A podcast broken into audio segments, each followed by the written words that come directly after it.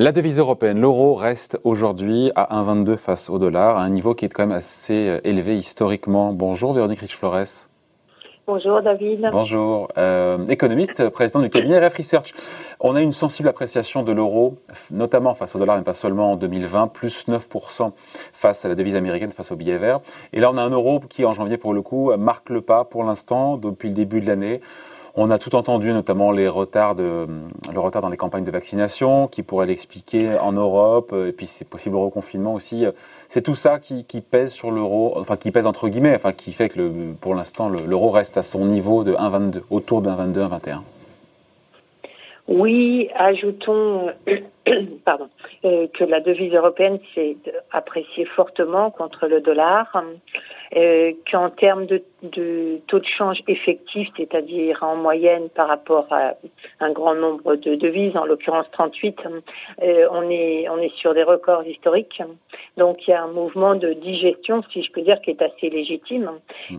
toute la question est la suite, comme vous le soulignez bien. Oui. expliquer le passé, c'est plus simple que de prévoir l'avenir, ça on le sait. Non, mais plus sérieusement, Véronique, par rapport à sa moyenne de long terme, juste euh, l'euro, il est surévalué de combien pour le coup? Face à un panier de devises au-delà du dollar hein L'euro est très élevé puisqu'on flirte avec les plus hauts historiques. Donc, mais là, on parle de taux de change nominaux. Quand on observe euh, la devise, le niveau moyen corrigé des écarts d'inflation, on est euh, encore relativement faible, mais plutôt dans le haut du range de ces dix dernières années. Voilà, mhm. pour replacer euh, un peu les choses, sachant que ce range des dix dernières années est, plus bas que ce qu'on a eu par le passé, euh, plus lointain. Donc, on est toujours face à un sujet assez délicat quand on essaye effectivement d'apprécier la surévaluation effective ou non. L'autre élément, c'est que euh, observe bien évidemment toujours quand on a des mouvements de change les interférences ou l'impact sur l'industrie exportatrice. Aujourd'hui, jusqu'à ces derniers mois, on peut dire que l'appréciation de l'euro n'a pas eu d'effet visible sur les perspectives de prix des industriels. Ce qui est assez intéressant, parce qu'on est dans un contexte qui est quand même euh, assez délicat. On pouvait penser qu'il y aurait une sensibilité un petit peu anormalement élevée, ça n'a pas du tout l'air d'être le cas pour l'instant. Probablement parce qu'effectivement, du côté industriel, là où effectivement la, devise euh, touche le plus, hein, le comportement de marge, eh bien, euh, on a eu euh, un environnement plutôt porteur ces six derniers mois de rattrapage et, et semble-t-il d'un petit peu plus de pricing power dans l'industrie ces derniers mois. Donc, voilà, pour l'instant, on n'a pas un gros sujet euh, à propos de l'euro. Et on a pu voir d'ailleurs que Madame Lagarde, présidente de la BCE, s'est montrée moins préoccupée, a priori, par ce sujet que ce qu'elle avait laissé entendre il y a quelques mois.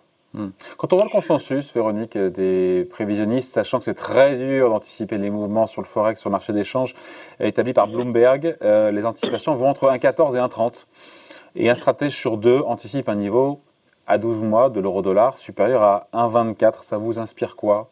Parce que ça ne dit pas grand-chose. Alors, non, non, si, si, euh, c'est très inspirant parce que finalement, on a à travers les taux de change et leurs anticipations un, résumé de la manière dont le consensus perçoit les choses.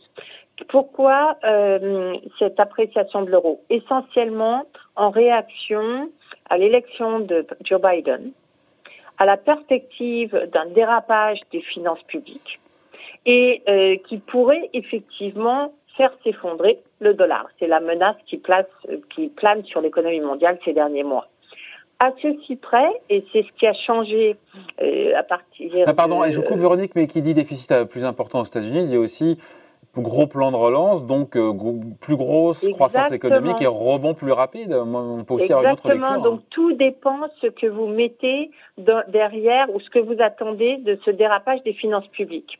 Et c'est là que l'appréciation le, a changé, c'est que euh, après l'élection de Joe Biden et, et notamment, euh, enfin plus récemment, avec le détail du plan de relance, etc., les perspectives structurelles de l'économie américaine ont été revues à la hausse par le consensus.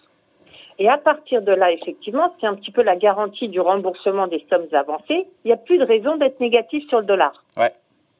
Et c'est exactement ce qu'a joué, me semble-t-il, le marché jusqu'à récemment. Là, ça redevient plus compliqué. les, démocrates ont la majorité au, au, Sénat, mais une majorité qui est insuffisante pour euh, laisser imaginer qu'ils puissent passer toutes leurs réformes. Si les réformes, donc ce plan de relance gigantesque, hein, qui est très keynésien, etc., ne, ne peut passer que à petite dose après débat et euh, de manière, on va dire, diluée, Hein, dans le temps et en, ampleur. Ça remet, Alors, ça remet en cause le rebond rapide des États-Unis. Exactement, ça remet en cause ce et Ça affaiblit le dollar et ça affaiblit le dollar. Voilà pourquoi le dollar a arrêté de progresser et, euh, et, et, et vice versa, pourquoi l'euro euh, s'est stabilisé.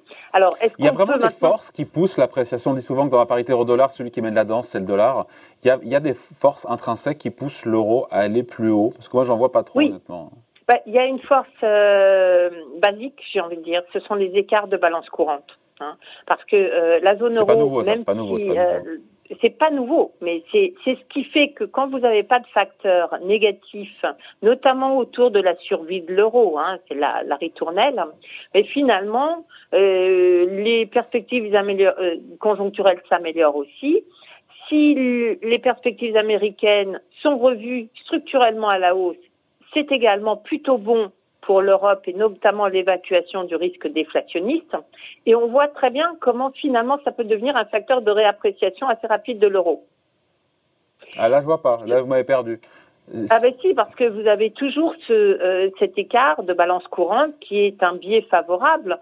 Finalement, l'euro pourrait euh, s'apprécier si on n'était pas très inquiet sur un le risque de déflation et deux la, les, les risques de dislocation de la zone euro. Donc il y a, je pense que véritablement, quand on est dans un contexte où la Banque centrale euh, et l'action de, de la, la, Commission européenne hein, évacue finalement ces risques autour de la survie de la zone euro parce qu'il y a plus de solidarité, de, solidarité pardon entre les pays, eh bien euh, de facto l'euro a plutôt tendance à s'apprécier parce qu'il y a ce biais de balance courante. Euh, donc euh, l'euro ne se déprécie que quand véritablement on se pose des questions sur sa survie, sur sa valeur intrinsèque en réalité. Donc pour euh, vous, un euro toujours plus haut, c'est le scénario le plus probable pour 2021 Sous réserve qu'effectivement on n'ait pas de grosses déceptions. Un, euh, sur la, la situation, les perspectives américaines structurelles hein, qui permettent d'évacuer le risque de déflation, et deux, sur l'épidémie et donc l'activité des prochains trimestres. c'est également ce qui contribue à faire hésiter un petit peu euh, le marché des changes en ce moment. Donc je pense qu'effectivement, on a quand même peut-être des chances de voir un euro se stabiliser. Le risque de déception aux États-Unis euh, pourrait pousser la, la devise plus haut. Bon, après, on finit là-dessus, mais il y a Jeannette Yellen, euh, la nouvelle secrétaire euh, au Trésor américain, qui a rappelé que c'est au marché de fixer la valeur du dollar. C'est pas totalement la position, on se souvient, de Donald Trump, qui cherchait euh, ostensiblement à, à l'affaiblir. Comment les marchés peuvent interpréter justement les propos de l'ancienne patronne de la Fed? Oui, je pense que euh, il y a plusieurs façons de les interpréter, mais c'est aussi peut-être un rappel à l'ordre euh, sur le fait que la faiblesse du dollar euh, de, de, ces derniers temps euh, ne rassure pas forcément tous les membres du gouvernement euh, aux États-Unis. Et, et, et qu'on voit bien qu'il y, y, a également là le, le reflet d'une montée des inquiétudes euh, plus ou moins structurelles sur la situation américaine. Et je pense que les Américains ne seraient pas du tout euh, satisfaits de voir le dollar s'effondrer parce que ça renverrait un, un, message très négatif. On revient au message classique, à savoir que c'est un dollar fort et dans l'intérêt des États-Unis qui était le, quand même le, le principal message de tout, quasiment toutes les administrations américaines, sauf celle de Trump. Alors on n'est peut-être pas tout à fait là, mais un dollar clairement affaibli et euh, en risque de, on va dire, d'effondrement, euh, inquiéterait certainement les responsables américains. Bon voilà, merci beaucoup. Explication signée Véronique Rich-Flores, économiste et présidente du cabinet RF Research. Merci Véronique, bonne semaine. Merci David, bonne journée. Bye.